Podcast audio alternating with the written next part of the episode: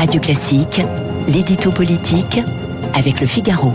L'affaire de l'IEP de Grenoble, mon cher Guillaume Tabar, bonjour, continue à faire des remous, à faire grave ou emballement médiatique. Point d'interrogation. Je devine votre réponse. Eh oui, l'affaire est grave, en effet, car elle s'inscrit dans tout ce contexte de menaces islamistes très concrètes contre des enseignants et de débats théoriques sur ce que l'on appelle l'islamo-gauchisme. Rappelons les faits, un professeur d'allemand à Sciences Po Grenoble participe à un groupe de travail sur le thème racisme, islamophobie, antisémitisme.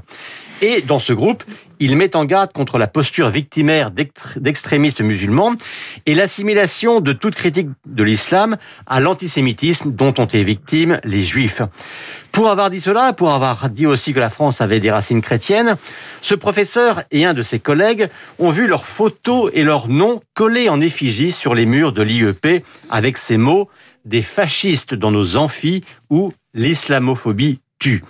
Euh, collage effectué à l'initiative de syndicats étudiants, déclenchant, comme on peut l'imaginer, des tombereaux d'insultes et de haine à l'égard d'enseignants qui avaient eu pour seul tort d'en appeler à la réflexion, à la liberté de penser et à la rigueur intellectuelle. Et le plus fort, le plus ahurissant, c'est que l'UNEF, après avoir très tardivement et très mollement pris ses distances avec cette mise au pilori, continue de réclamer des excuses, devinez à qui? Aux enseignants eux-mêmes. Qu'est-ce que cela révèle de l'état d'un certain monde universitaire? Nous allons en parler avec Elisabeth Rudinesco dans un instant. Écoutez, cette affaire, sur la forme comme sur le fond, c'est le monde à l'envers. On n'est plus dans un univers où ce sont les enseignants qui éveillent les étudiants à la connaissance, à l'esprit critique, au discernement.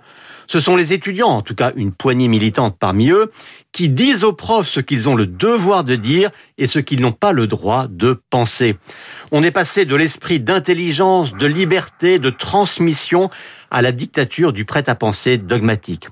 Et puis sur le fond du sujet, on est passé de l'indignation et du sursaut face à un islamisme non seulement intolérant mais meurtrier, à la dénonciation d'une islamophobie fantasmée dont on prétend qu'elle tue.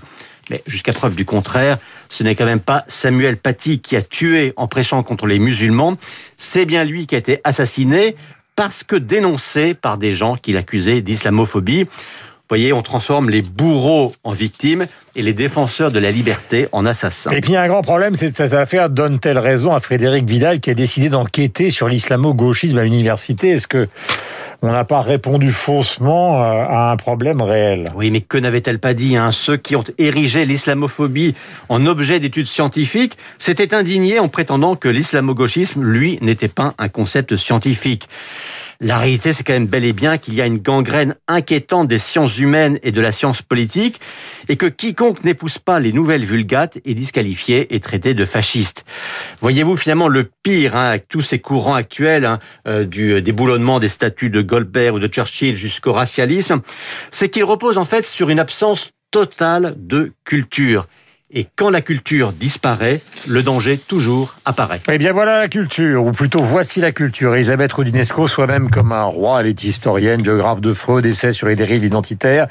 Euh, c'est une interrogation depuis les grands textes célèbres de Simone de Beauvoir et de Claude Lévi-Strauss, notamment Race et Histoire, sur justement ces dérives que nous sommes en train de vivre. Pourquoi Comment Que s'est-il passé?